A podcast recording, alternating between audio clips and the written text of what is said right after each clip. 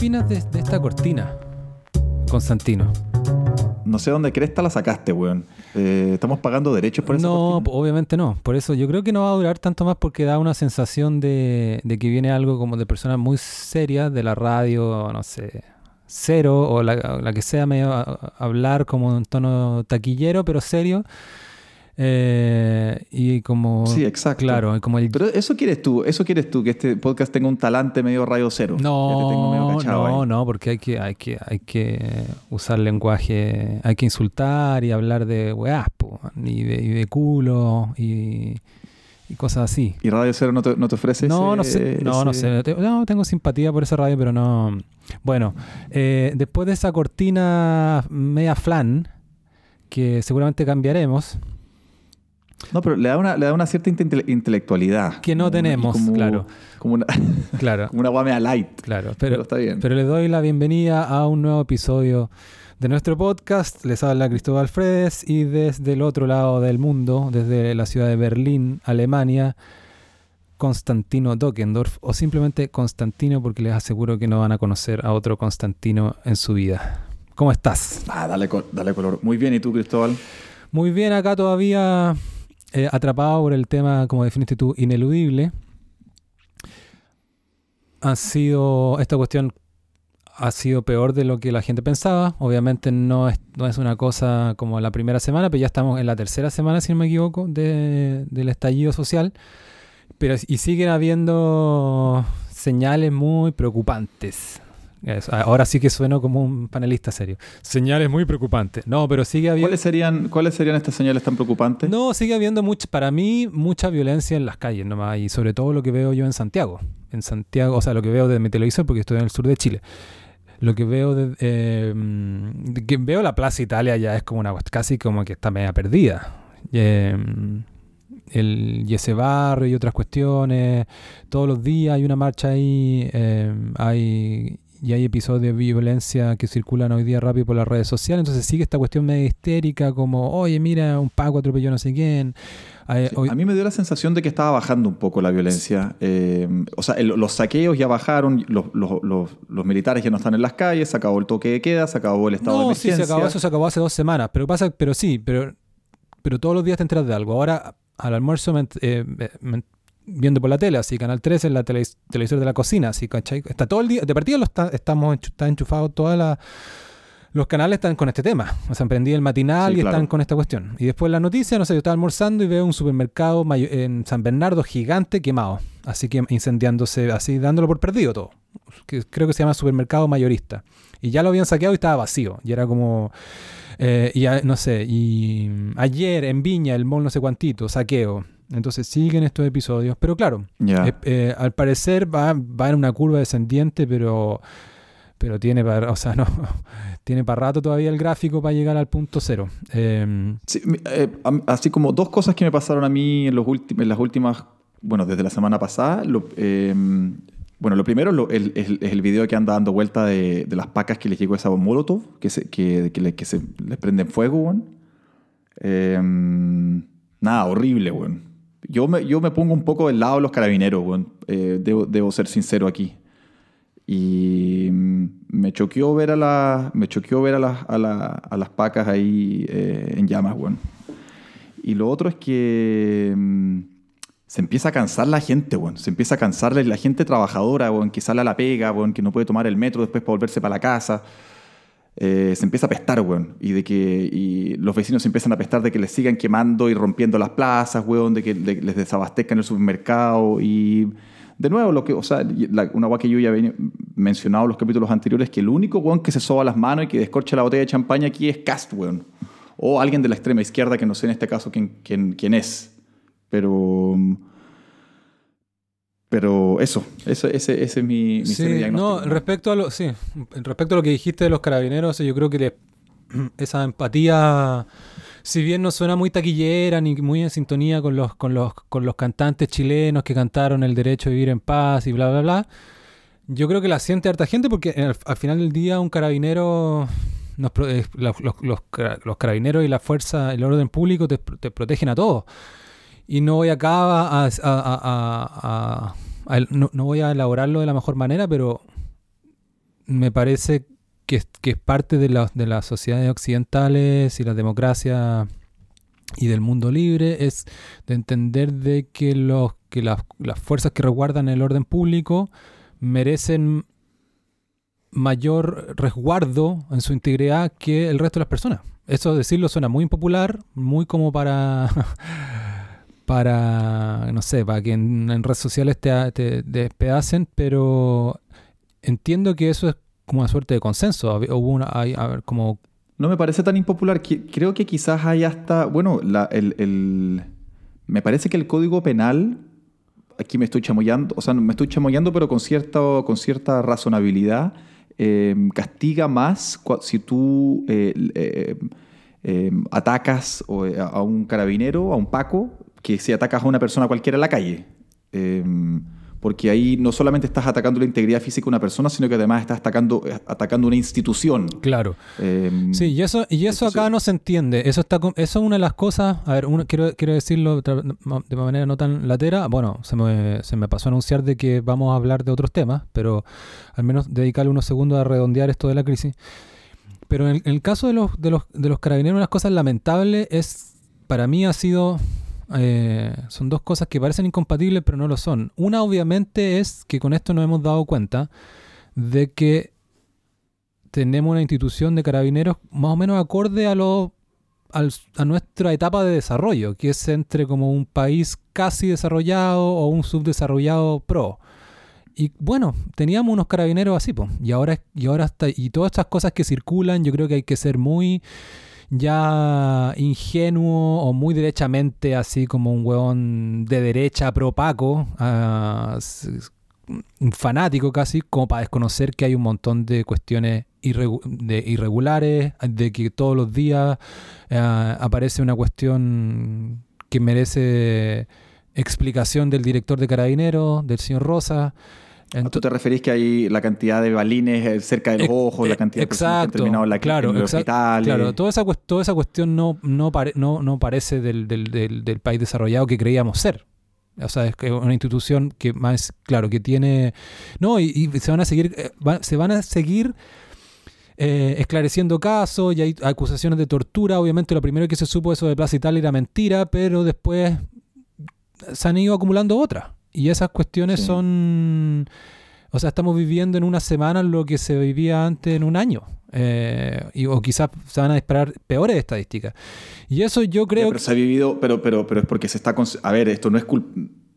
Hay una situación extraordinaria en el país por la que los No. pacos tienen que están tratando de, de- de controlar una marcha en que Claro. te llueven piedras. Absolutamente, o sea, no. Pongamos la weá en contexto. po, Sí, estoy de acuerdo con tu contexto. Pero yo creo que una de las cosas que se va a sacar en limpio es que no de que de que Carabinero está que, o sea, tiene que reformarse, porque tiene que Hay que revisar los protocolos Exacto, de, actualizarse, contra las marchas, claro, las y a- fuerzas Y especiales. a, que- a quienes más conviene eso es a, es a la gente sensata, creo yo, la mayoría, que piensa que Carabinero, lo que estamos hablando, de que Carabinero es fundamental, de que el orden público de- debería ser la base para empezar a conversar sobre otras, otras cuestiones, de que un ataque a un carabinero es un ataque al país o al Estado y merece más castigo.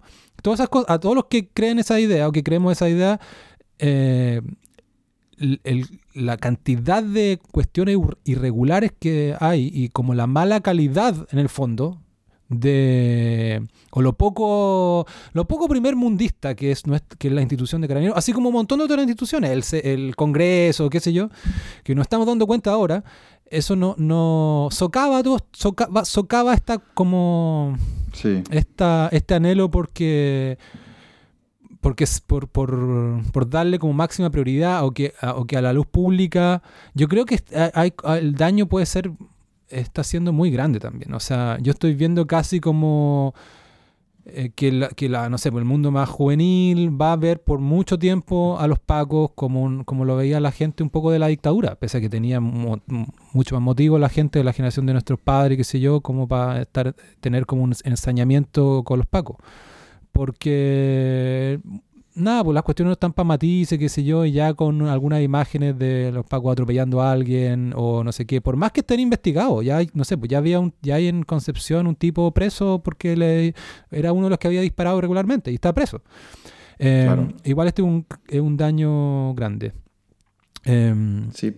Mira, yo diré dos o tres ideas sobre esto de, de los carabineros. Primero, no son todos los pacos, hay que, mm, hay que tomar en consideración que los que están ahí al pie del cañón, en la primera línea, son las famosas fuerzas especiales. O quizá aquí me estoy, me estoy carrileando, pero entiendo que ellos son los que manejan los, el zorrillo, el guanaco, weón, eh, los que andan con, con, la, con la escopeta de perdigón, no sé si perdigones, balines de goma, weón, los que disparan las la, bombas lacrimógenas. Esos son weones que primero tienen las condiciones físicas para ser parte de fuerzas especiales y yo después, y también yo me imagino que ellos deben, no, sé cómo el proceso, pero me imagino que semi se voluntarean, Deben ser buenos que les debe gustar un poco el hueveo. Estar ahí, eh, es un buen que decidió no, no ser de las barras bravas, decidió ser de, del otro lado. Em, me imagino que debe haber una, una tendencia, una inclinación al, al, riesgo, weón, y puta la violencia, derechamente, weón. Em, eso primero. Segundo, a propósito de estas declaraciones de que las violaciones sistemáticas de los derechos humanos y que a los pacos se les ha pasado la mano con la violencia, etc. Yo me, fui a googlear eh, la semana pasada en YouTube eh, estos famosos chalecos amarillos en Francia. Y porque escuché mucho que la gente decía, oye, no, que Piñera debía seguir un poco lo que hizo Macron para tratar de solucionar este problema, en fin. Claro. Y me fui a buscar como los highlights de las protestas en, en Francia. Y yo esperando encontrarme con unos Lilian Turama ahí, unos buenos eh, y, y puta, esperando, claro, hay unos negros del gueto, contra los pacos en, en París, y bueno, me encontré con una weá irrisoria. O sea, sí, weones como con encapuchados y todo, pero, bueno, jugando los naipes con los pacos, los weones. o hacía la pinta. Tú estabas pensando en, en, ese video de Justice, que es como un suburbio. Claro, yo me, pensaba, yo esperaba encontrarme con una weá espectacular, ¿cachai? O, sea, no, espectacular, pero eh, un poco barra brava, pues, weón. Eh, y los franceses, hay unos buenos sirios y unos negros, y, más encima tienen ese acento tan bacán. Eh, es más, les veía una weá como antisistema, con ese acento fuerte que tienen. Y, pero, bueno, Cristóbal, te estoy diciendo una weá, un chiste al lado de Chile. O sea, como que casi que la gente con la familia, los locales no cerraban completamente, había, se, se veía una gente como tomándose unos cafés y una cerveza y los pacos pasando por al lado y como que casi que o sea, a un metro de distancia, pacos y manifestantes. Claro. No, Entonces, eso las protestas de Chile son feas y son. Y son no, te ponen las cosas en perspectiva. Nosotros estamos muy mal acostumbrados. Claro, mal acostumbrados en el mal sentido. Y son flights. La weá es una guerra, loco. Claro, y, y, ayer en Plaza Italia, donde ocurrió el, al lado del tipo que le tiró la molotov y que le quemó a dos pacas, eh, la, una bandera de los de abajo y más allá una de la garra blanca. Están esos hueones ahí. Es son los barra brava. y más encima están sin fútbol chileno, suspendido, y, parece que va a seguir suspendido. Entonces, no, es, es, eso es el otro punto que quería decir. Pese a que yo a lo que dije al principio, de que creo que la institución no ha quedado bien, nos conviene a todos tener una institución más fuerte y tener una mejor institución de carabineros significa no solamente que, se, que, que mejoren en cuestiones de derechos humanos, sino que que tengamos también un respeto a la policía del primer mundo. Si esto es lo que se echa de menos, mucha gente, mucha gente del mundo progresista, muy encima de lo, de lo, del actuar de carabineros y otras fuerzas, y quisieran un estándar de derecho humano como Canadá, Inglaterra o Noruega, pero no están dispuestos, no los veo abogando por tener un estándar de respeto a la autoridad como tiene Scotland Yard o la policía canadiense, que es, que es, otro, que es otro nivel. Y, nadie está con ideas que en otro lado ya existen. Acá yo me voy a carrilear más porque no, soy experto. Pero mi opinión como, como individuo es que debería ser ilegal encapucharse, salvo en regiones extremas del sur de Chile donde por cuestiones del, clima Cierto. Eh, pero debería ser ilegal. Y entiendo que en Estados Unidos va cambiando según estado, y que sea, pero acá, acá no es nadie se ha atrevido a hacer, a hacer, esas cuestiones porque hay una cosa... No es ilegal encapucharse, no es, no es ilegal. Alguna vez me pareció haberme topado con algo así, Juan. En Chile no, o si no tomarían preso a toda, ¿No A, toda Plaza Italia. No decirle, creo que no. Tú eres el abogado acá, pues, Constantino. Puta la wea sí, pero no sé, No, no, no, no, el día del pico es ilegal. Si es lo encapuchado, una cuestión pan de cada día en, no sé, en, en, Gómez Milla, en la Universidad de Concepción. Sí, de acuerdo. Eh, qué sé yo, en, la, y en estas protestas del día uno. Eh, yo, claro, lo he visto a propósito del debate. antes del estallido en Chile, bla, bla, en, a propósito del debate sobre el Islam en Europa. En algunas partes empezó a decirse que, que era ilegal, en Francia entiendo, Sí, sí, sí, en Francia. Eh, eh, eh, a propósito de, lo, de que llegaban los estudiantes, las mujeres en realidad, no, no claro.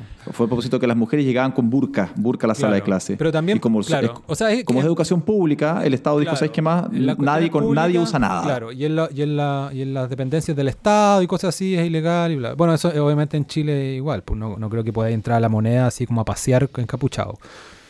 Pero bueno, eso, deberíamos tener un... Acá hay, hay, un, hay una, un desprecio por la autoridad, que me parece muy lamentable, porque, me, porque es, una, es algo mm, que nos sirve a todos, y, y, es como que debería ser la base...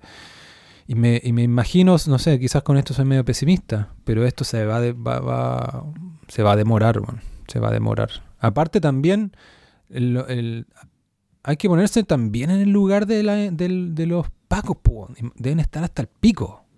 Hasta el mm. pico. Tres días de, de, guerra. ¿Cachai? Como, perdón, tres semanas, quise decir. Em, imagínate el nivel de estrés, weón. Toda esa weá, como... No, eh, muy, muy lamentable todo lo que está ocurriendo. Em, algo iba a decir, pero se me, se me olvidó. Algo te iba a seguir ahí, pero en fin. Bueno, pasemos a otros temas. Quizás no, que suena medio como eh, cuando José Alfredo Fuentes venga conmigo pasaba a entrevistar a una señora que se le había perdido el hijo a presentar a Coti y Paul en el baile de Generación 2000. ¿Esto el venga conmigo? Nunca lo viste, me doy cuenta. Venga conmigo si lo vi, weón. Claro. No, Megavisión, ¿o no? No, en, en el 13, en las tardes. No, pero literalmente pasaba de una señora que se le perdió el hijo Concha su madre. Eh, a, Corazones Service. Claro, exacto. Así Igual lo hacía bien. Porque acusaba, acusaba recibo del, del cambio. O sea, algo, algo. Nunca era tan descarada. Pero bueno, para no. Para no ahondar, tampoco hay tan, cosas tan nuevas que decir. Seguramente vamos a, tener, vamos, vamos a estar harto rato hablando o sea, en, en otros episodios futuros vamos a tener que seguir hablando de este tema, pero... No, mira, yo, yo solo diré dos cosas más, perdón, eh, dos cosas más antes de cerrar eh, con el tema de, En realidad nos centramos en los carabineros, no en las protestas. Lo primero, me, me gustó que esta semana me topé con eh, como las primeras posiciones un poco más moderadas respecto a las protestas y al actuar de carabineros. Eh, una de ellas fue, me topé con la carta de Jorge Burgo, eh, a la o no sé si fue carta, entrevista. una entrevista creo que lo hicieron en la tercera. Pero se notaba por las respuestas que era muy elaborado. Yo me imagino que el tipo la respondió por escrito, porque, o habla así. Eh, Tienes razón. Me pareció un lenguaje muy calculado. Bueno.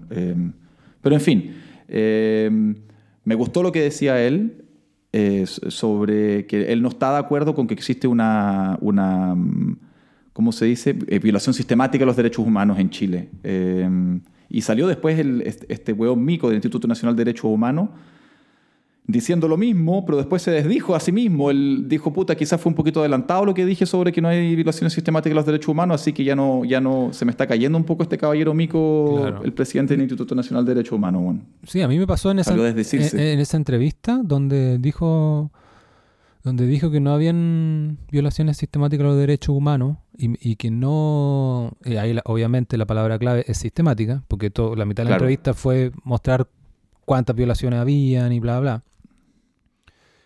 donde también me, me, quedé con, con, una, impresión en, en, algún sentido muy positiva, porque también eh, fue, tuvo palabras duras para los, para los jóvenes de Plaza Ñuñoa que ponían grafitis de fuera Pinochet, como comparando a Piñera con Pinochet. Entonces tenía toda una postura como, que, como ordenar la casa en ese sentido, que me pareció buena. Pero a la vez también me pareció una persona extraña, como que no contestaba algunas cosas que se preguntaban.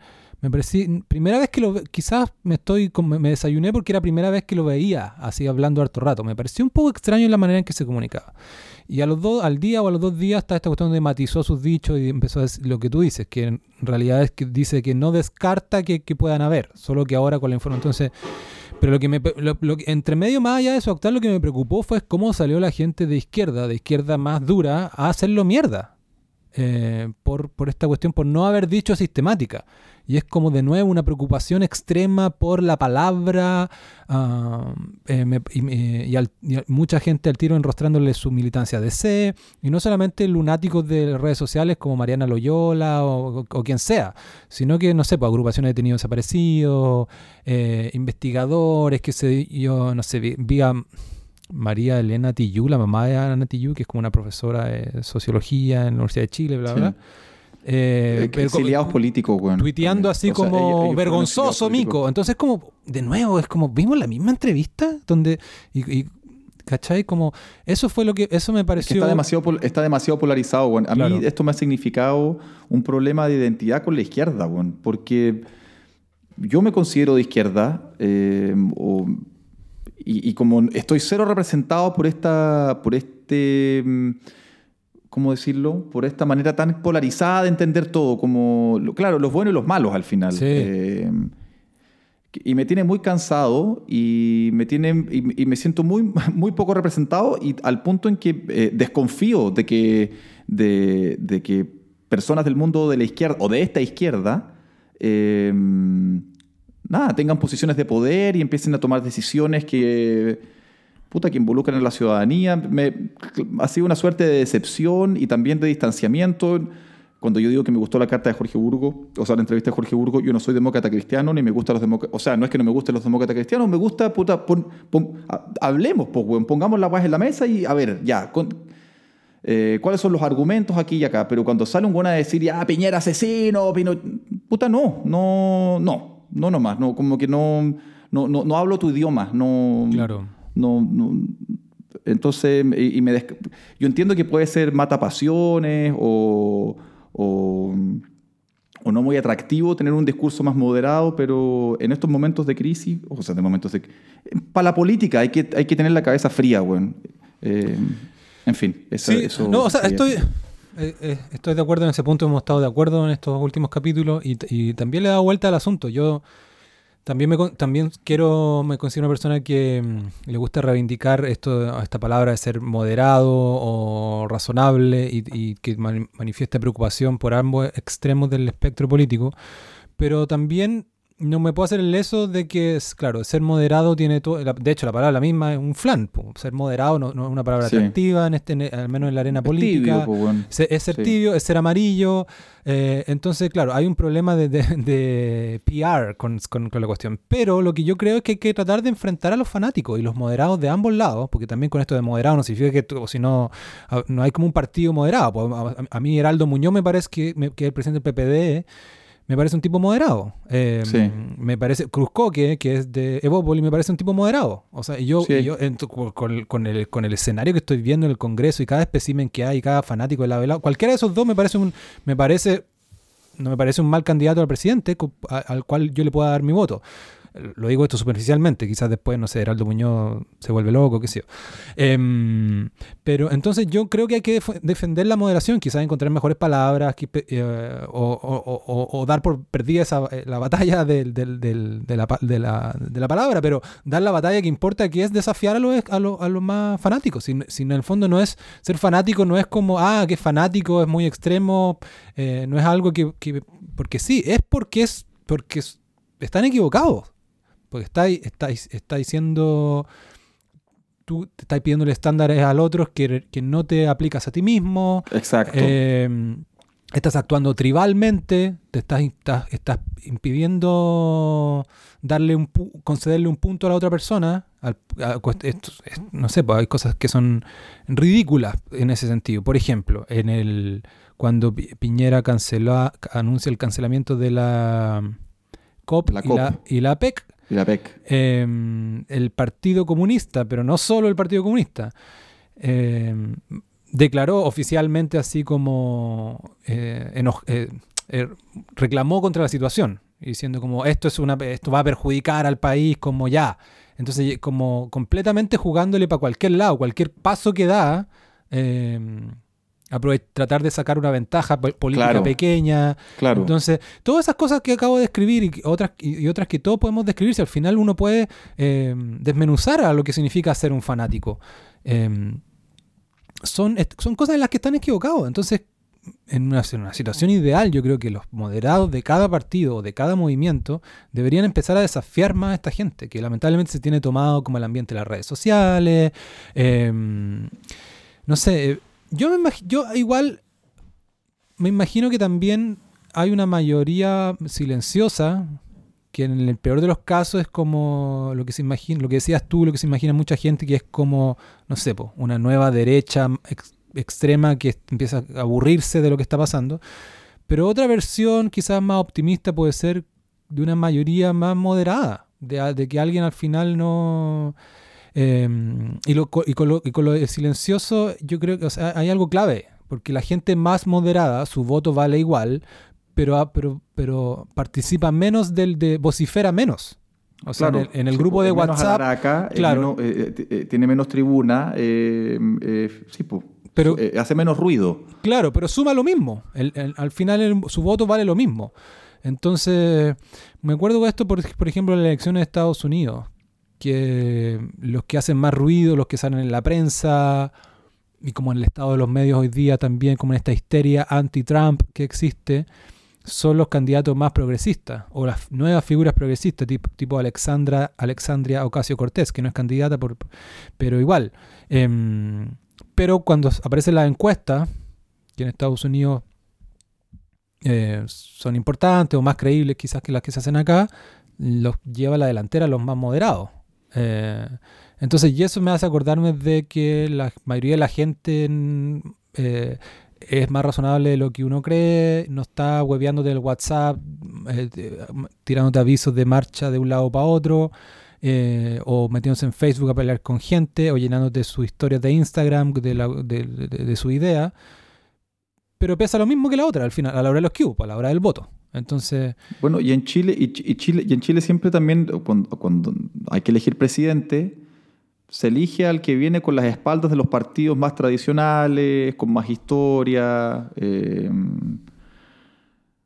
o sea, salió Piñera, no salió Guillé, y, a la izquierda le gusta mucho presentar un candidato, si no es porque Lagos entregaba en bandeja a la Bachelet, quizás no salía, la Bachelet salía la Soledad Alvear, entonces...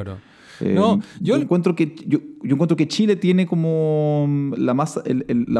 al final Chile se inclina como por la... Por, no quiero decir la tradición, pero por, un poco por la seriedad, weón. ¿Puedo decirlo así? Yo creo que la gente, o sea, no, la gente también, la gente en general es moderada, le asustan los cambios bruscos. Y eso, porque, o sea, tenemos una herencia de eso y de la polarizado que fue el siglo XX y la Guerra Fría y, todo, ese tema. Entonces, a la gente le, la gente quiere cambios, quiere, quiere mejorar su situación, puede estar chata de muchas cosas, como ha, como ha sido evidente estas tres semanas, pero a la hora de los cubos se asusta también de los, de los cambios grandes. Pero para mí, bueno, esto que estoy hablando me hace acordar de que, por suerte para mí, yo creo que alguien como Beatriz Sánchez no va a poder, no va, no va a triunfar como presidente.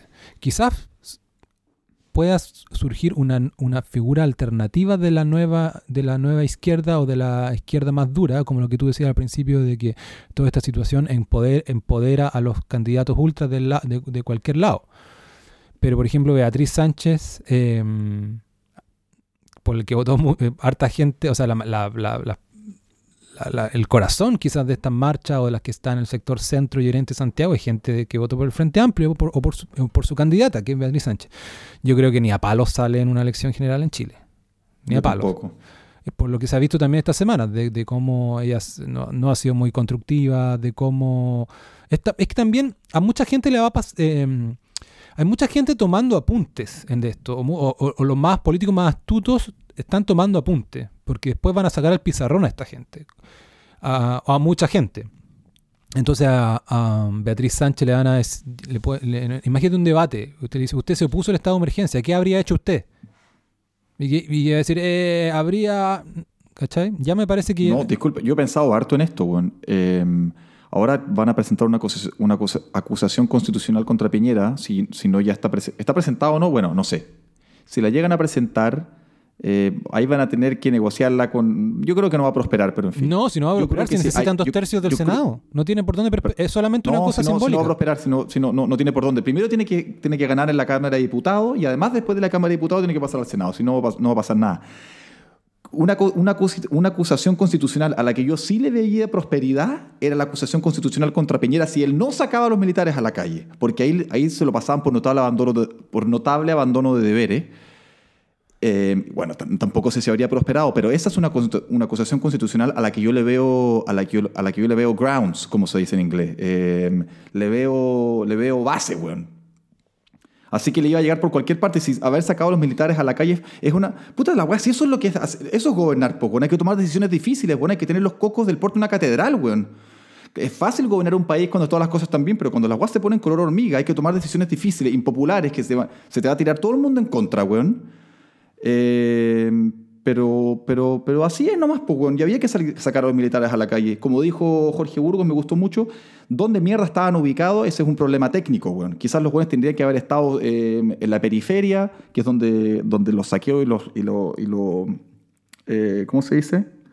Sí, pues el saqueo fue más, más duro y quizás no tendrían que haber estado en Plaza Italia, weón. Plaza Italia bastaba con carabineros. Eh, en fin, me, me desvié.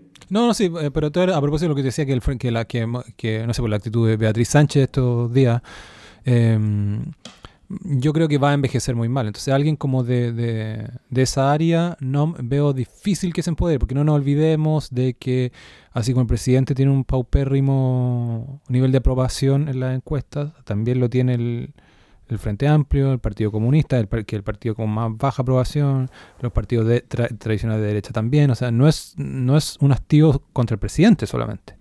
En no, fin, contra la clase política entera. Claro, eso pareciera. Si, si, si mm, estamos, una de las cosas que ha marcado este estallido social es como la- el, es que estamos todos atónitos. po. Como que uno se le olvida que esta cuestión es- no tiene mucho sentido. El que como, o sea, tiene sentido, pero no tiene como, no es fácil hacerle una, no, no es, no es fácil hacer una explicación con justicia y ver claramente qué es lo que pasó, por qué pasó, cuál es, quién es el enemigo, qué espera la gente, porque al mismo tiempo que está pasando, que, que- que la, que la primera gran interpretación de que esto es un estallido social en contra del sistema o de lo, lo caro que es la vida o el, no sé, todas estas versiones que se al principio del sistema neoliberal y bla, bla, bla, paralelamente, perfectamente la misma mayoría que apoyó esta cuestión empieza a cabrearse. Imagínate que la- la- la- lo del metro no es menor. Es la línea 4 va a volver a estar completamente operativa el 2020. Fines, La- fines del 2020. Fines del lo leí 2020, ayer, weón. claro. Y la, No, una, atro- una atrocidad. y la línea, no te olvides que la línea 4 no es esta última, como la línea 6, como estas que llegan al Ñuñoa, al Estadio Nacional. No, la línea 4 es, la, es, es probablemente la, el- el- el- la mayor actualización que tuvo el Metro de Santiago, que es unir Tobalaba con Puente Alto. Sí, po. No, yo esa línea, la- esa línea la conozco muy bien porque yo hice mi, prácti- mi práctica profesional en, eh, en- en los tribunales de familia en Puente Alto y es una, es una línea que me la conozco. Claro, yo también sé gente sé cuánta gente se traslada Claro. y sé la distancia y sé lo que te demora y no me y, y- y sé lo que demora también ese pique en trans- en, en, en, En micro. en, en micro. No, es una no es ir a, Vi- es, es ir a Viña weón Claro, y también a mí me pasó, Eh, yo también he usado esa línea y también he ido a- directamente a la plaza de Puente Alto desde Tobalaba alguna vez. Y también una de esas veces como que ha sido como un despertar de como wow, o sea, el metro weón, eh, funciona y llegáis a una, a una huevada que queda súper lejos en el mapa, ¿cachai? Como llegando a Pirque en, en un tiempo razonable. Bueno, esa línea, imagínate toda la cantidad de gente que, que- que traslada y que la valora y que, y que ha retrocedido ocho años, que ahora ya no la tiene. Entonces, eso multiplícalo por un montón de incomodidades, sobre todo en Santiago y algunas otras en regiones. Y también, al mismo tiempo, toda esa gente ahora tiene un nuevo malestar. Entonces, esta huevada se va a seguir enredando y puedes disparar para cualquier lado. Sí. Ahora, yo no sé si los antisistemas o, o- o quienes sean, yo, yo ya ni siquiera sé cuál- quiénes son los descolgados de la izquierda o, lo- o los, gru- o los grupos más, más radicalizados, weón. Ellos están sacando, no sé si están sacando cuentas alegres, me pregunto yo, weón. Dicen lo logramos. He visto unos weones en las marchas que, que- que- que se, se le asoman ahí, se, se asoman a los periodistas que están reportando desde, desde ahí, desde, el- desde la primera línea. y unos buenos que se asoman por la cámara y gritan, eh, a los pacifistas nada, y nada, buenos que quieren destruir nomás, weón. Sí, Eh, bueno, sí. Ese, ese ánimo destructivo como anarquista ha existido toda la vida y ahora como que una de las, esa ha sido una de las novedades de esta cuestión, que han- están siendo exitosos, están, porque fueron poco neutralizados desde el día uno. Lo- el ataque al metro es una cuestión que sigue siendo un enigma, pero me imagino que la hipótesis que se maneja es que eh, o sea, no, no son muy distintos que los anarquistas de toda la vida, o alguien capaz de hacer de- de- los tipos que hacían una barricada o incendiaban una farmacia, ahora de manera más coordinada y quizás con alguna otra información que no manejamos, que complete el puzzle, pusieron de rodillas al metro de la capital de Chile. Entonces, y ahora han seguido, y eso también, claro, es muy des- eh, descorazonador, no sé si está bien dicho. Descorazonador, disheartening, sí. Eh, ver eh, cómo siguen ganando. No un triunfo así, porque también es una cosa inorgánica y, y- está lleno de células y bla, bla, bla, pero en el fondo cómo siguen poniendo la música en, en el centro de Santiago, ellos. De acuerdo. Em, Sí. Y claro, y lo peor es que tiene que ver que lo- con lo que te decía antes, que no veo una cosa así como que el resto, o sea, la gente obviamente se hastía, pero no hay, pero nadie, eso que me decías tú con los pacifistas, no, esas son típicas peleas que hay dentro de la izquierda, y ahora ellos se deben sentir muy empoderados, porque dicen, mira, mira lo que hicimos con el metro, mira lo que, mira cómo tenemos Plaza Italia. Bueno, sí es cierto, pues bueno. ¿cachai? Mira Ahora, cómo, ha- cómo habrá arde que, este habrá que tener otra discusión después. Habrá tener que, que tener una discusión más adelante. Me gustaría ver a, a lo- a lo- a los intelectuales o, o- o a, o a mí mismo, o, o alguien que represente más como mi mirada, que, so- que soy más moderado que le digo que no a la violencia. Si no es porque quemaban las estaciones del metro y si no es porque quedaba la cagada en el país, no tendríamos al gobierno sentado eh, eh, discutiendo la, la posibilidad de, de- de tener una nueva constitución. O sea, no tendríamos todo el país eh, eh, alineado con, con, con, con, ok, hay, un- hay un problema aquí, quizás hay que, hay que, hay que sentarse a analizar la situación más, de, más, derecha, más seriamente, quizás hay que hacer cambios estructurales.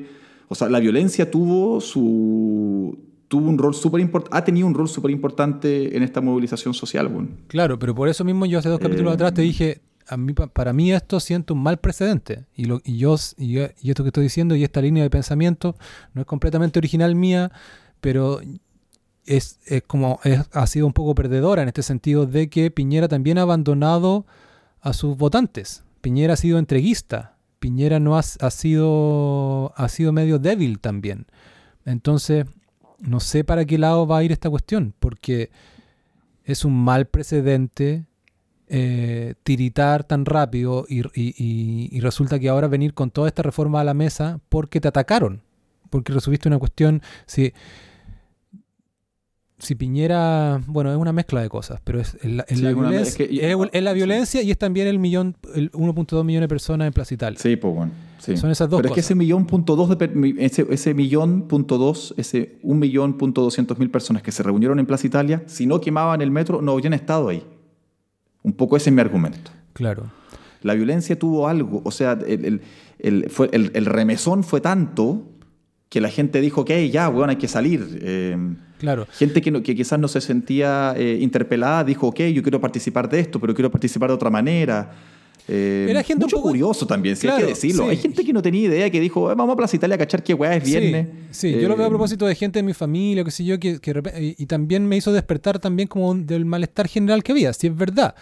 Pe- y como una suerte, ah, ahí está la cagada en Santiago y está la media protesta. Y una de las sorpresas del gobierno debe haber sido como la- lo poco solidario que fue la gente, o sea, lo solidaria que fue la gente con la protesta y no con la prioridad del gobierno de mantener el orden. Entonces se fue sumando y se da como una cosa como de avalancha, pero lo que a mí, lo que a mí me parece preocupante es desde el punto de vista de los que hicieron el ataque y los anarquistas o de sus, o sus por decirlo así, cómplices pasivos, la gente que relativiza la violencia y que y a ese ya no, no es un margen nomás, sino que ahí hay ya incluso gente de izquierda eh, tradicional que, que la Gente sentada en el Congreso, Cristóbal, weón, que. o sea, ellos, ya ellos, eh, mal. ellos, tienen una, ellos tienen eh, eh, eso- tienen un argumento ahora, que es el que decías tú. Bueno, esto se logró con violencia. Entonces, por eso para mí es un mal precedente. Hay, hay, sí. hay, mucho, hay muchos, muchas, mucha... Mm, claro, gente que participa indirectamente de, de, esta violen de, la, de la violencia y los actos violentos y, y, y cómo... Y los ve como armas políticas. Si en el fondo no es, no es violencia de barra brava, es, tiene, tiene un objetivo político. Y eso ha quedado lamentablemente reivindicado. Sí. Una cosa que quería mencionar, ya no sé cómo articularla, pero tiene que ver directamente con esto, que es que también hay una cuestión en la juventud política y, la, y en este movimiento, en la gente que más ha, participado de este movimiento, de las protestas y de no, no solo la de 1.2 millones, sino que trata de que la gente que, no sé si tú has cachado que gente, estamos a tres semanas y gente que se sigue protestando y como, no sé, pues conocidos o amigos o gente que tú ves que está, eh, dice, ya, y el lunes a las 5, ¿ya? Sigue participando. Toda esa gente, hay una cuestión que eh, eh, hay como un ánimo de, de, derechamente pirómano, de que, que arda todo, que me parece muy preocupante. Hay una, me llegó, ayer por WhatsApp una carta que no me leí, que es de un cura de la legua, weón. ¿Cómo se llama, Cristóbal? ¿Te, lo, te, sabes el nombre? No me llegó, no me llegó. Em, se me olvidó ahora, pero le leí el titular nomás y era una cosa como que, que arda todo también, un poco. Eso. Un, pero de acuerdo, no, no, me la leí, así que bueno, no sé, la estoy tirando aquí así nomás. Sí, eso me parece tremendamente irresponsable, me parece que no va a envejecer bien desde un punto de vista, o sea, me parece que eso es darle caramelos a la extrema derecha. Por ejemplo, te lo voy a traer con un ejemplo concreto, la, comediante Jani Dueñas em, puso en sus redes sociales, cuando esto estaba partiendo, pero ya, pero ya había partido con lo del metro y con otras cuestiones, una foto de ella y con un incendio atrás, de algún lugar del centro de alguna comuna de Santiago, no, no lo tengo tan claro, pero sí vi el posteo eh, que heavy lo que está pasando, eh, quemen, quemen todo cabros. Claro, esa base le, va, a reventar. Esa va, a reventar en la cara, va a tener que salir, Sí, la, eh, va a tener. le, van, a pedir explicaciones. Ella va a tener que salir a decir algo por eso. Eh, eh, te lo digo como ejemplo de una cuestión que existe y que es más generalizado que no solo ella. A Cristóbal Briseño, vocalista de Hace Falso, a quien estimo muchísimo, un posteo celebrando esta cuestión desde el, desde el día 1. Eh, vamos a protestar, gracias a todos los que suman, alguien protestando, otro con su cacerola, otro marchando, otro no sé qué, otro quemando un peaje. Eh, eh, y así, o sea, esos son un par de casos, pero es, esos casos no, son, son una expresión de una suerte de... de nada, pues de creencia de que esto, de que esto, de que esto provoca un efecto, de una suerte de displicencia contra el sistema, en algunos casos también con una suerte de privilegio, también, de como desde tu casa mandar mensajes de que, oye, quemen la ciudad porque tú, a ti no te va a afectar. Pues, a mí me pareció también identificar una suerte como de venganza, o, más que venganza, como eh, ellos uno, nosotros otro, pues, weón. Eh, lo vi a propósito también, hasta en el chat de mis amigos, weón. Eh, un, chat de amigos de, Santiago, eh, a propósito del video de las pacas quemándose. Uno decía, oye, la cagó, mira, mira eh, ustedes quieren, o sea, no sé, avalando la violencia, y, ellos como, ah, sí, pero los pacos han disparado contra los manifestantes, como si esta fuera una, fuera una weá de tú dos y yo dos, a ver dónde, equiparemos. no, me, no, no, no, me gusta, no me gusta esta, este como cobrando eso, pues venganza. Sí, no, eh, bueno, el episodio de esas, de esas carabineras quemándose, eh, solo ese episodio da por un montón de análisis. También lamentable como el aprovechamiento del, de género que se ha hecho. Y ahí, el, no sé si alcanzaste a ver eso, la ministra, que nos había hablado mucho, la ministra Isabel Pla, que la ministra de Mujer, em, lamentando esta cuestión y como llamándola como violencia de género. Eh, em, cuando... ¿La violencia de género, las pacas quemadas o a, las manifestantes que las han torturado, violado las o que les han hecho desnudarse? Las, pacas quemadas, claro. Ya, ya. Eh, eh, y eso, claro, un aprovechamiento, tratar de darle al otro, a la otra tribu con sus propias armas. y ahí es como... Nada, pues como... como te muestra también lo, perdido que está el gobierno y lo, lo, lo, empobrecida que está la discusión. En fin, bueno. Lo, eh, lo- eh, lo mal preparado que estamos también y, y como para enfrentar la violencia, weón. Esta violencia que nos ha tomado todos un poco por sorpresa, eh, tratando de buscar responsables. Sí. En fin. ¿Vamos a, ¿Vamos a pasar a otro tema, Cristóbal? ¿O, o- o vamos a seguir aquí en el, en el, hablando de estos temas tan eh, fascinantes? Nunca pensé que diría esto, pero siento nostalgia por el movimiento feminista del año pasado. cuando, cuando la, la, la- la mayor eh, transgresión era como... Unas tetas. una- unas tetas fuera de la Universidad Católica al lado Eso, del una Papa. patona culiada con unas tetas, paren de violarme. Esa era la- Un- Ese era, la mayor, ese era la el mayor escándalo. Ahora, no, esta cuestión, eh, claro, esto realmente te deja en silencio, ver cómo est- estos niveles de violencia y, y- Sí. y- y ver una cuadra ardiendo y eh, gente en turbas pateando un paco en el piso o, lo- o los Sí. pacos atropellando a un hueón, no, es otro nivel, Sí, o- otro nivel. sí. Mala cosa. Oye, bueno, vamos a hacer la, la José Alfredo Fuentes ya, lo había anunciado hace 10, mi- ah, 20 minutos, 10 minutos, pero... Sí, pero yo me tu- tuve que, tuve que agregar algo ahí. Siempre se puede agregar algo del... No, quería contarte de... Hay dos cosas que puedo contarte. Una es una serie de Netflix sobre mm, cocina de David Chang, que es todo un personaje, que la vi hace poco y fue estrenada hace poco, que se llama Desayuno, Almuerzo, Comida. Y u, u otra que te puedo contar es sobre la carta de Martin Scorsese, perdón, una columna de Martin Scorsese en el New York Times contra Marvel que está siendo muy comentada. Elige, tira una moneda al aire. Vamos con Chang, que lo manejo un poco más. claro, vamos con Chang. Bueno, oye, su- suena. Ahora estoy admirando un montón a José Alfredo Fuentes, porque te da como una contradicción corporal esto de pasar de un tema tan terrible a otro tan liviano. Bueno, no, eh, David Chang es, o Dave Chang, es una suerte de. La manera más fácil de resumirla, o que yo lo usaba para contarle a otra gente, pese a que es eh, una reducción, obviamente, es como decir, bueno, si a ti te gustaba como era Anthony Bourdain, quizás te puede gustar David Chang. Es como. No, son, no es un calco de Anthony Bourdain, pero si te gustaba el estilo como masculino, el estilo de un, no sé, de un, de un tipo que cocinaba, pero a la vez tiene como, eh, no sé, buen, buen- tienen amigos bien conectados y, y buen, no sé, buen, buen conversador con otras personas. Pero ¿Y Chang es es? como más cocinero que Anthony Bourdain. Sí, es derechamente eh, más cocinero. Está como más ahí, como que en, en- en sus programas cocina y como que tiene unos Claro. restaurantes, o sea, un Sí, es que está más en la industria. Claro. Pero también otra conexión es que Bourdain, si no me equivoco, lo, lo descubrió o impulsó mucho su carrera al principio, porque Bourdain, aparte de su programa, él fue director o productor ejecutivo de otro programa, eh, The Mind of a Chef se llama. Y él, eh, en The Mind of a Chef, cada temporada se elegía un chef y se, se hacían capítulos con él. Y, y- y ahí fue la primera vez que llegó Dave Chang a la televisión, fue porque Bourdain lo llevó para hacer una temporada de Mind of a Chef. Y, y bueno, el, el Chang ya tuvo el año pasado una serie de Netflix que se llama Ugly Delicious, que Ah, sí, po, sí la vi, que está- muy buena. que está de lo mejor que he visto, claro, relacionado con el mundo de la cocina y, y la televisión.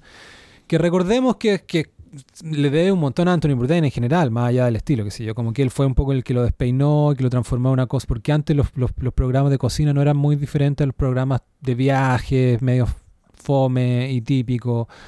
Eh, y, él, y él con esta, no sé, pues con esta facha de rockstar y como un tipo de verdad y eh, le dio otro nivel y otro impulso. Más cercano también. Claro, pero terminó siendo Comerse una pizza, claro. fumarse un cigarrillo en la mitad de la weá, tomarse un, o sea, tomarse unos, unos copetes. Terminó siendo influyente en todo el mundo por esta cosa del estilo, pero también recordemos por una suerte de filosofía como subyacente a esta cuestión, de, de, no- de- de ser un tipo que se cuestionaba cosas, no dado a los clichés, eh, de- como alguien que abrazaba la, la- la ambigüedad de la vida y entender a la cocina no como una cosa snob de cuántas notas de chocolate detecto en este vino, sino como una cosa que conecta a las personas, como nunca perder el foco Nunca perder, perdón, el nunca perder el, panorama completo, quería decir todo lo contrario. Eh, que es algo que pasa en todo orden de cosas cuando la gente que se especializa, que se vuelve o muy nerd o muy snob. Eh, y eso Anthony Bourdain lo tenía claro. Aparte, un tipo de múltiples talentos, era un muy buen narrador, escribía libros, narraba mismo su personaje. Bueno, y quien paz descanse para los que estén ultra perdidos de, la realidad global. Porque ya Oye, hablando, hablando de narrador, yo a David Chang me lo topé, antes de Ugly Delicious, me lo topé porque yo le, leía sus columnas en, no me acuerdo si en GQ, en GQ, en GQ, ah, ahí está. Claro. Sí, efectivamente, columnista de, de, GQ y yo leí algunas columnas, algunas veces de, esta revista que tú mismo tenías en tu casa, porque estaba suscrito, y otras que se viralizaron eh, por internet, que es la misma, básicamente en papel online, como, y esto te muestra un poco como de este tipo. Hay, hay una que es como en contra de la cerveza, en contra de la craft beer. Y, claro, y me pareció buenísima, pese a que yo amo la cerveza artesanal y como esta nueva revolución que, que, no sé, que lleva como encabezando Estados Unidos en el mundo con la cerveza IPA y el lúpulo y como la cerveza es como el nuevo vino ahora. Claro pese a que yo estoy completamente ese lado, me, encantó su columna, porque era, de nuevo, me recuerda esta cuestión que es como de alguien que, mantiene el panorama y que por más eh, millonario que empiece a hacerse o, por más restaurantes que empiece a abrir o programa de televisión, tiene estas cosas como, oye, bueno, a mí me gusta la cerveza para la Su columna era un poco como, a mí me gusta la cerveza para la sed. Yo estoy, ¿cachai? Y es como, mientras más barata la cerveza, mejor. Obviamente tenía algo provocador y, divertidillo su columna, no era como una no, no, alguien que estaba hablando 100% como en serio, pero exagerada un poco para hacer el punto. Y, y empezaba a enumerar, qué sé yo, tecate, corona, eh, y, me encanta la comida picante, y eso es lo que me gusta, y no quiero, cuando tomo una cerveza para mí un momento de relajo, no quiero que me tengan que explicar cuestiones. Eh, no sé si le estoy haciendo tanta justicia a, cuál es la tesis de su columna, pero es un tipo por ahí como eh, que era bueno. No, pero es, una, es, una, es, una, mirada con la que uno puede compartir. Que, Exacto, que te genera respeto. Hay una que agota mucho de esta nueva weá hipster eh, urbana en que todo es rústico o urbano, urbano y, que, es poco auténtico y poco genuino y, posero y que te quieren sacar plata por una hueá que, es innecesaria. Claro, y eso sí, es verdad. Y se puede eso se aplica para el café, para el pan, para lo que sea. Exacto. Claro, y, mm, y así tenía columnas así, eh, un poco, claro, partió en esa columna también contaba mucho como su experiencia como chef. Él tiene como una eh, cierta eh, responsabilidad del boom de la cocina coreana y el ramen en Estados Unidos porque en Nueva York instaló un restaurante que se llama Momofoku hace 10 años atrás o quizás más y que le terminó y que empezó siendo como una picada eh, no sé si picada tanto por lo barato pero como un lugar como un must de Nueva York y de la cocina eh, em, oriental. Entonces ahí, ahí él mismo conoció a, otros chefs, a famosos.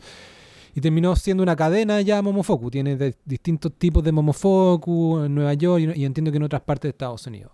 Y mm. así, bueno, así le ofrecieron a Ugly Delicious, que fue la serie del año pasado o antes pasado, me pierdo un poco.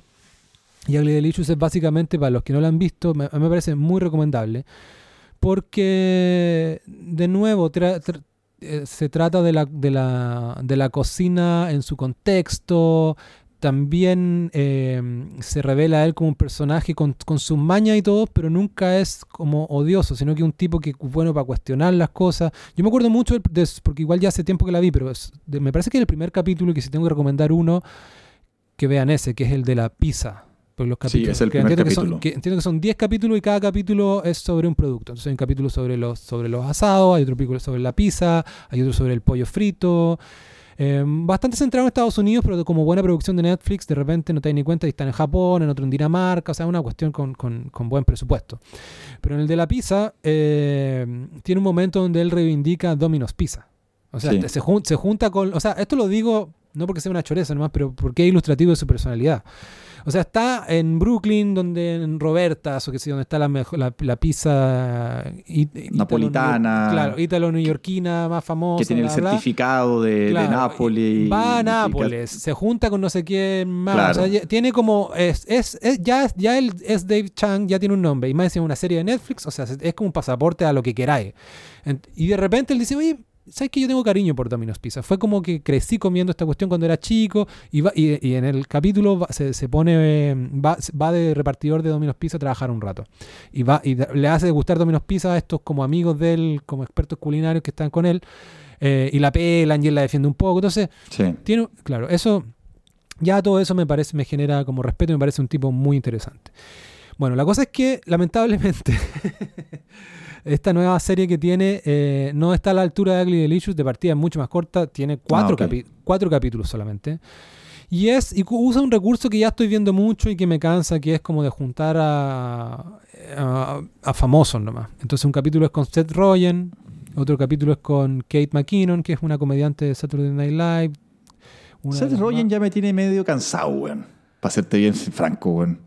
Sí, a mí me pasó viendo el de Seth Rogen que me di Está en todas partes claro, y esa carcajada insoportable que tiene, weón. El, capítulo de Seth Rogen, que es el primero de esta de, desayuno, almuerzo, comida, breakfast, eh, lunch and lunch dinner. And dinner em, es en Vancouver, que es la ciudad donde es eh, originario Seth Rogen. Y bueno, y es un festival de la risa de Seth Rogen todo el rato. Ya, ya parece como broma, como que la hace a propósito. No, no, te, va, a enfermar quizás la weá. Pero bueno, para terminar un poco, para contar de qué se trata, y es David Chang ya saliendo con estos amigos famosos que conoce, mm, porque ya él ya es famoso, y yendo a comer a alguna ciudad. En el caso de Seth Rogen, justificado porque es la ciudad donde era él. En otros casos, no muy justificado. Hay una ex modelo o modelo y muy importante en el mundo como de la farándula gringa que se llama Chrissy Teigen. Googleala en este momento. Ya. Oye, que tú eh, estuviste en Vancouver, po, weón. No, pero espérate, déjame contarte, Chrissy. Ah, me, interesa, tu opinión. ¿Cómo, se llama, ¿Cómo se llama la mujer? ¿De nuevo? Me interesa tu opinión. Chrissy. Chrissy, Chrissy Teigen. A mí me, mandaste fue algo. fue famosa porque el año 2014 saltó a la fama como una de las, de las chiquillas de portada de la Sport Illustrated, que es como un, un, hito dentro del mundo de la, de la moda, de la, más que de la moda, de, la, de las Las minas ricas vestidas, pues bueno. Ah, pero no me gusta esta mina. Es la mujer de, del, del, John Legend. Exacto. sí, no me gusta. No, a mí sí me gusta. O sea, no, tiene un igual caracho raro, güey. Claro, tiene una, una cara media de David Chang. tiene una cara, no, tiene una cara, claro, es una, es una, es una, es un, es un mestizaje. Eh, esto es negro con oriental, pero encuentro que es una mala, es una mala síntesis, güey. No, no. Es, no, y, dada como para la, dada como a la, al, al maquillaje no, pero no, sé qué foto está viendo. No, no, oye, pero está diciendo, mira, está diciendo injusto. Déjame reivindicarla. Eh, Caracho, weón. No, no me gusta. No, pero no me gusta. está reparando. Bueno, es que esta mina yo la he visto antes y sé que como que el mundo la encuentra rica. No la encuentro rica, weón. No, no, si no el mundo no la encuentra rica. Lo que pasa es que es como. La encuentro putinga. Ey, pero aquí sale ella. Ah, es que ahora, ahora me pilla Chang aquí, sí. No, aquí, estoy, aquí te mandé una, una, un, un link. No, oye, weón, está, está, incendiando este, este podcast en 30 segundos. Putinga, caracho, mezcla de afroamericana con... No, ya, calmado. Ella es, gringa, de, eh, nacida en Estados Unidos, de ascendencia de mamá de Noruega y papá de Tailandia. Ahí está como el... el, el Ahí está el Asian. La, la ethnicity, ¿ya? Eh, y lo que tú probablemente viste son como fotos más de ahora, que es ya y ahora no es tan famosa por ser modelo, pese a que ha pasado poco tiempo desde, esta portada de Sport Illustrated, sino porque es como una socialité, no sé, no, no, no, como una tonca, pero algo así en Estados Unidos. Y es como que va a, los programas de la tarde y a los matinales. Ya, una buena desempleada, básicamente. Claro, y es es, mujer de John Legend, que John pues, Legend es como el, eh, no sé, un, músico talentoso, muy mainstream, que le gusta a todo el mundo en Estados Unidos, como a, a los hijos y a los padres. Para los que vieron La La Land, la, canción de La La Land, la única que es canción que no es así como de musical y media jazzy, es la de John Legend. ¿Te acordás, no? Eh, John Legend le, compuso el piano, weón, a eh, Everything is Everything de, mm, de Lauren Hill, weón. Un temazo del, del Miss Education. Este weón le hace el piano, el arreglo del piano. Por ahí bueno, pero ¿te acordás, ¿te acordás de John Legend de, mm, en La La Land? Que actúa. Eh, es amigo de Ryan Gosling, es el que lo trae, le dice a la, vuelve a la banda. Ah, no me acordaba de eso, weón. Y que Start a ¿no, no te acordáis de, de esa? Que to- y, toca- y- tocaban en esa banda de mierda media, media popular. Voy a hacer un media- media intento paupérrimo, pero es I don't know why I keep moving my body. Puta, no me acuerdo. I don't know. na, na, na. Bueno, esa es la única. Hay que tener una sección más musical en este No. podcast, weón. no.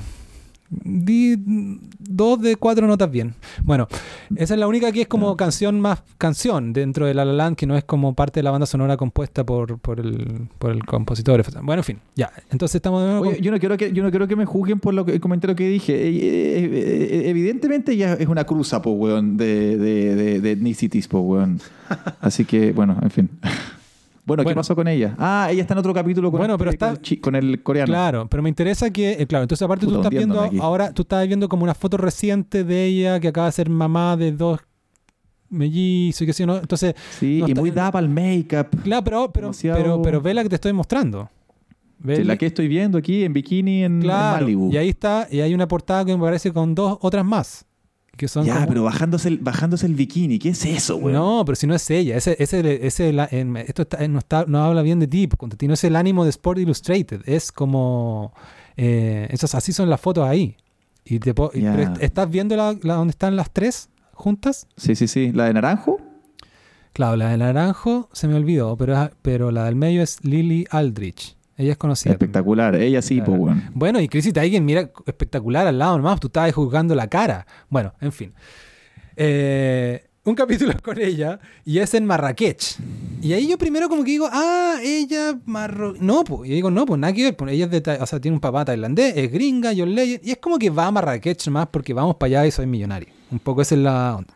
Sí te Entonces, cacho. bueno, así es la. Entonces es como un gran capricho, pero yo diría que igual, eh, obviamente, Ugly Delicious es mucho mejor, pero así todo.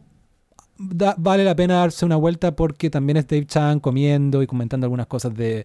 de mm, nada, pues, donde saca a relucir su mejor cara, que, es, que tiene que ver con la comida y como, así, como- y como un poco con su personalidad. Pero sí, lo hago, lo, creo que estoy usando más esta, este anuncio de, perdón, este estreno reciente de Netflix más como excusa para hablar de Dave Chang que como... Para hablar de esta mina. No, porque quería aclarar, porque, porque acla- aclarar un poco y defender un poco a, a- a la mujer. Oye, yo estuve en. Marrakech, ¿ah?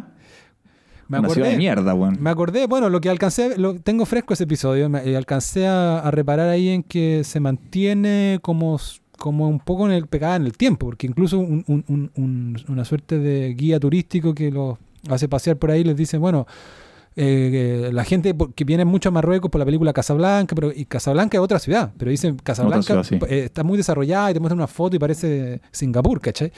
Entonces, como que el, el, el, el, Marra- el Marruecos nostálgico del, del, de Lawrence de Arabia y de, y de Casablanca y de la literatura y bla, bla, bla, es Marrakech, donde no hay edificios. Entonces, como que te venden un poco esta visión como romántica de los mercados en la calle y toda la gente y el caos. Y yo me acordaba Sí. que tú habías vivido eso desde otra perspectiva. No, yo pasé por Marrakech y lo pasé, lo pasé pésimo, weón. Cuen- lo cuéntame, pasé pésimo. cuéntame de cero, más o menos. Yo venía, yo, ven- yo estuve, viajé por, estuve viajando por Europa tres meses y cuando estaba en España decidí pasar por, por Marrakech, que queda ahí, pues, weón. o sea, no, no ahí mismo, al pero frente, al frente de la península ibérica. si, Mm. Si está en Andalucía es llegar y cruzar nomás. Eh, y el- los vuelos son baratos y qué sé yo, te demoráis 45 minutos, una hora y estás en, en Marrakech. No, estoy exagerando, un poco más largo.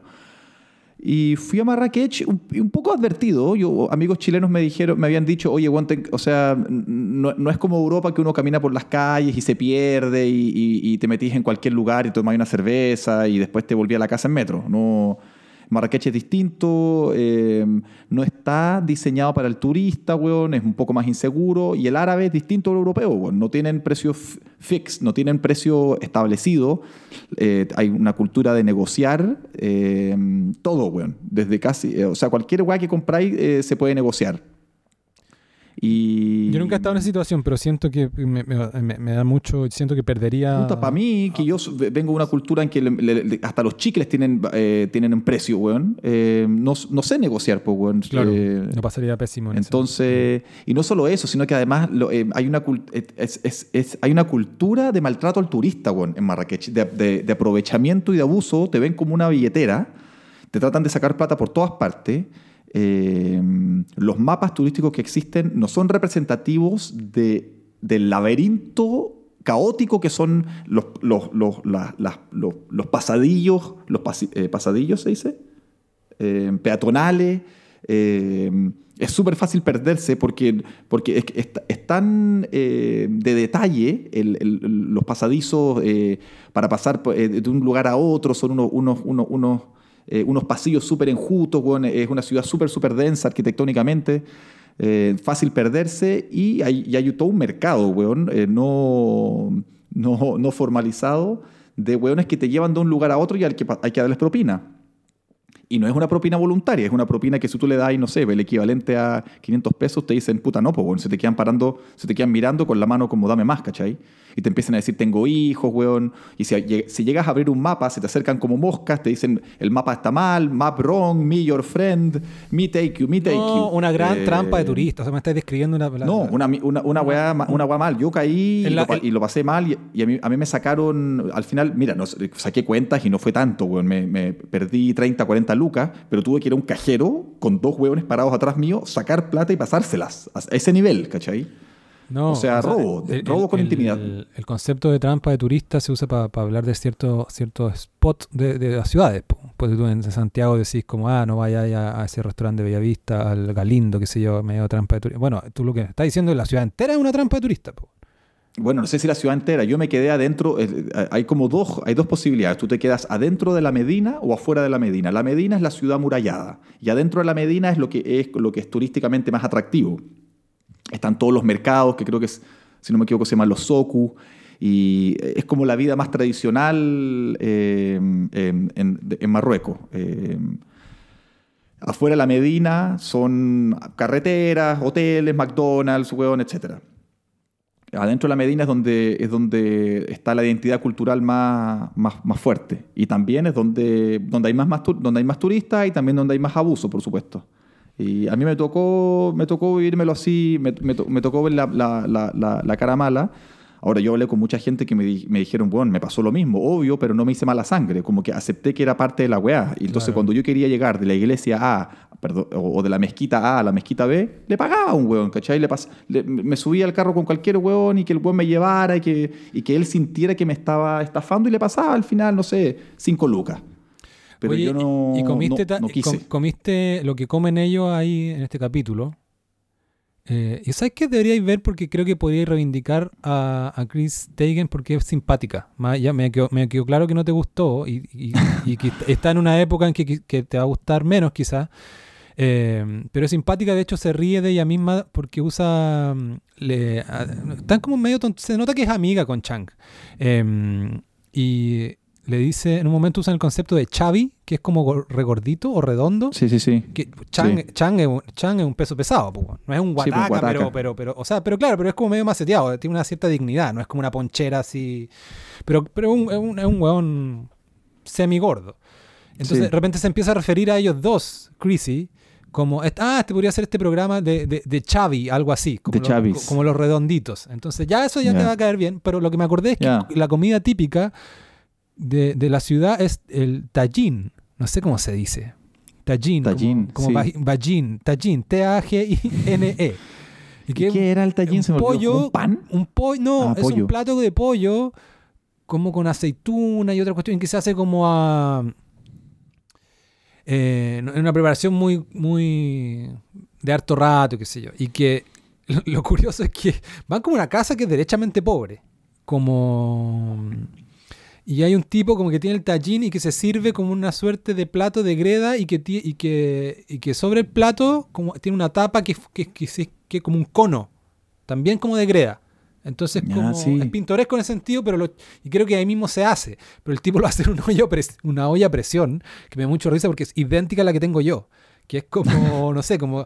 Hay como una suerte ya de mercado de, de, productos que llegan como al, al, segundo mundo, al tercer mundo, qué sé yo. Entonces, Marruecos, Chile debe haber como un, como un exportador chino que manda ya una, una marca media ¿Cómo se llaman las joyas en Chile, No, pero, pero era, era, igual a una que compré en, qué sé yo, en, en, en, Replay, ¿cachai?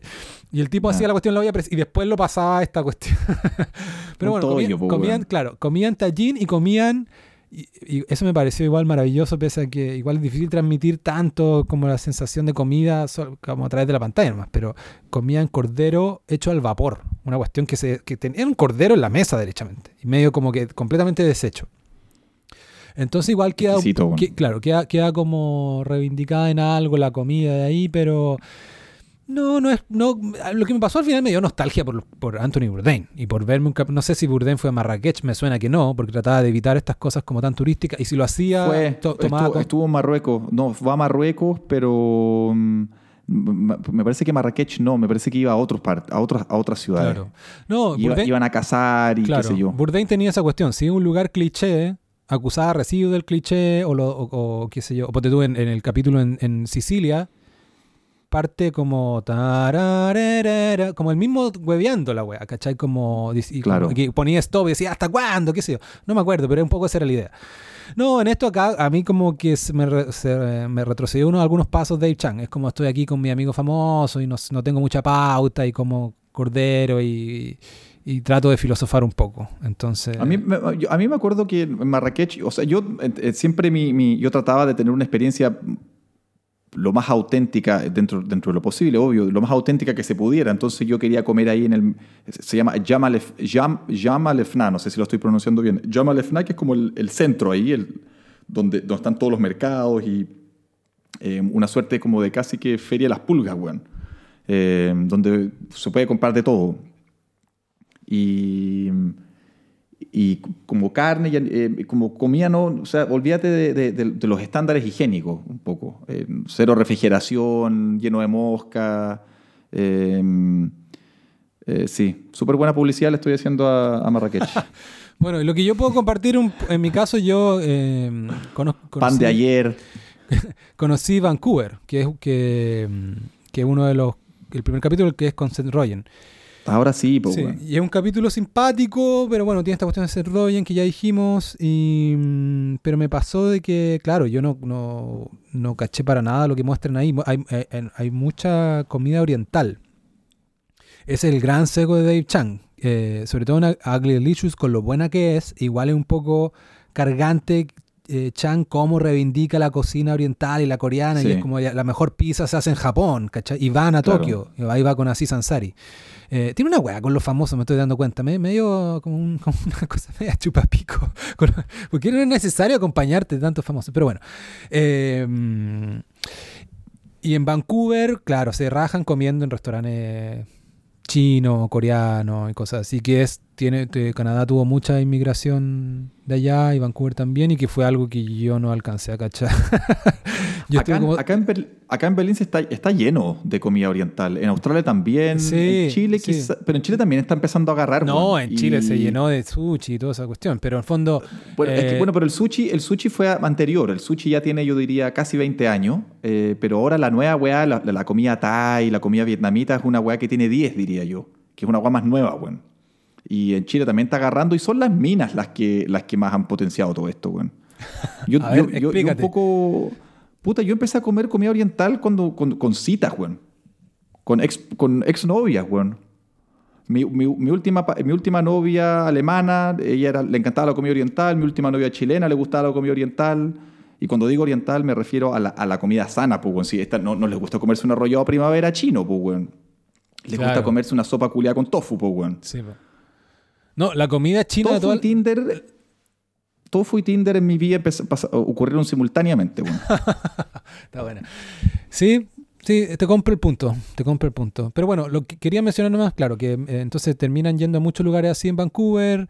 Eh, Vancouver es una ciudad muy desarrollada, da un poco de, rabia porque es muy parecida al sur de Chile, es como un Valdivia o un Puerto Montt, pero del primer mundo. Es como te, tú- ¿Y eh, por qué da rabia? Ah, No, porque- está perdiendo Chile. Claro, claro, es como todo muy ordenado, muy bonito, muy, muy, muy, muy funciona, no sé, hasta lo, el punto, no sé, más el lunar que tiene la ciudad, que es hay como unos yonkis en la calle, Sí. hasta Sí. eso se ve como limpio, igual, es, es muy curioso, que es como la calle más, no sé, peligrosa o, no, no peligrosa, pero más como chuta, aquí están como los la gente que no integrada a la sociedad, que es como yankee en la calle, así como, no sé, pues viviendo en la calle casi. Hasta eso se ve como higiénico. Eh, Australia es así, weón. Me imagino. Así como polished. Como Claro. todo, como todo, hasta, hasta las partes así rancias son como, oye, que bien aquí. Claro. Entonces cuando yo fui, yo fui por pega, igual fui varios días, pero me limité a, a- a- a- en las tardes o en el día que tuve libre a tomar cerveza al, al lugar, no sé, Best Craft Beer in Town. Ahí fui para allá a comer el plato que es de los canadienses típicos, que es poutine, que está derechamente en un bar medio borracho y lo probé y, me- tengo un mal recuerdo. Eh, y claro, fue para mí todo como, ah, vi el programa y fue como chuta. Tenían toda esta cuestión de, restaurantes orientales de gente que, que, claro, esto es muy distinto a lo de Chile con el sushi, por ejemplo. Es de gente que lleva décadas y segunda generación, de...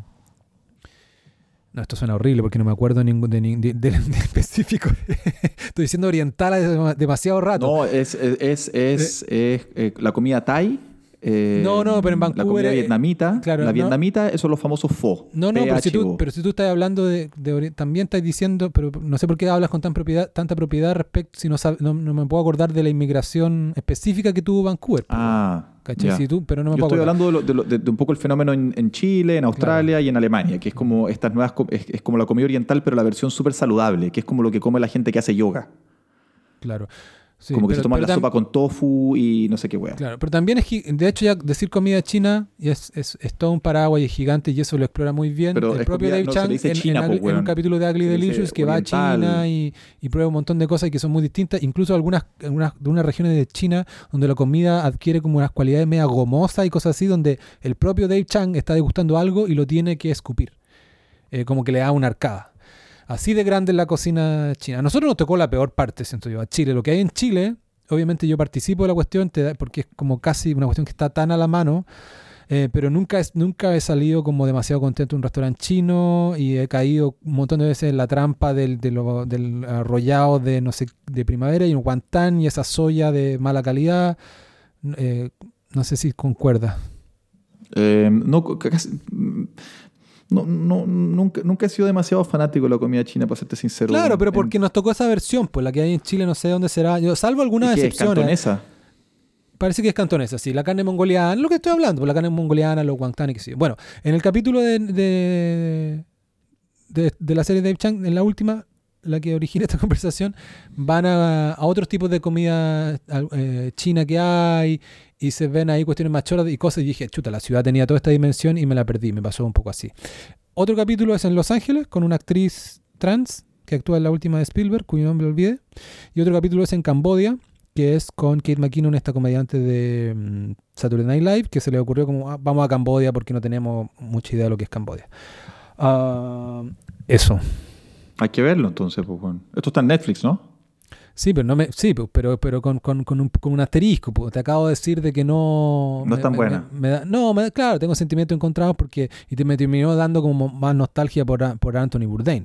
Pues un poco el vacío que dejó él igual es, es, es, es cuático. ¿no? No, no, es solo una frase bonita, sino que realmente alguien que mm, podía ver un, capítulo de una ciudad y, se- y- era entretenido y dramático y eh, despeinado y, qué sé yo. eh, no sé, er- yo creo que mm, va a costar que haya una figura así, así influyente, así de que, que- que re- capaz de remecer el panorama como del, del género, no de la televisión de cocina, como lo fue Bourdain.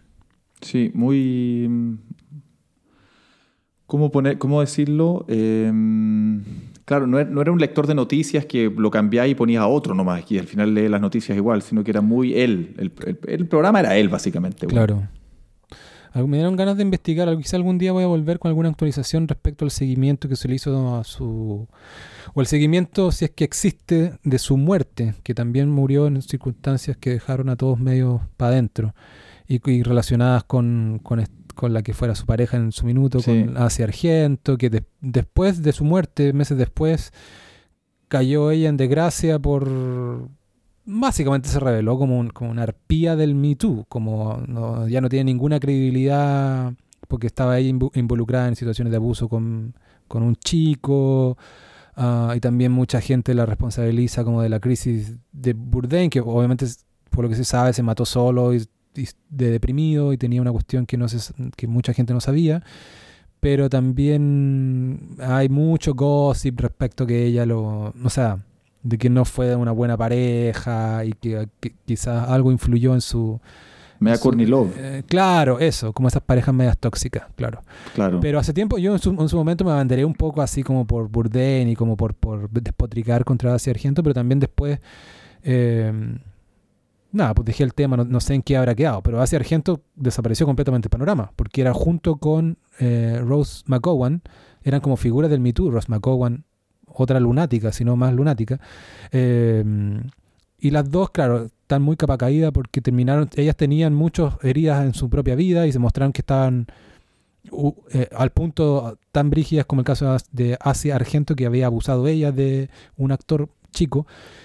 Y entonces terminaron muy muy desprestigiada y muy como que estaban usando el movimiento también para para reivindicarse ella y para tener mejores contratos de la televisión y bla, bla, Pero estoy diciendo demasiadas cosas de un tema que no me acuerdo tanto de los casos específicos. Entonces, a ver, a ver si un día con, con, el pretexto de, de, ser fan de Bourdain vuelvo con alguna actualización al respecto. Oye, hablando del movimiento MeToo, te confieso que me quedé pegado aquí con... Eh, estoy... He estado los últimos 25 minutos desde que empezamos a hablar de esta famosa Chrissy Teigen Estoy aquí en Google Imágenes. Por, eso me dijiste, ah, bueno, hay que ver el programa que yo te había dicho hace 20 minutos. Estoy culos hace 20 minutos, güey. Eh, no, estoy, es que ya llegué a otros, a otras, a otras, a otras, a otros, a otras portadas. Eh, no, pues, claro. No, pues si tú la tuvieras ahí al lado. Pero no ella, estoy ahora ya en, otra, en otras minas ya. Ah, ya. En fin.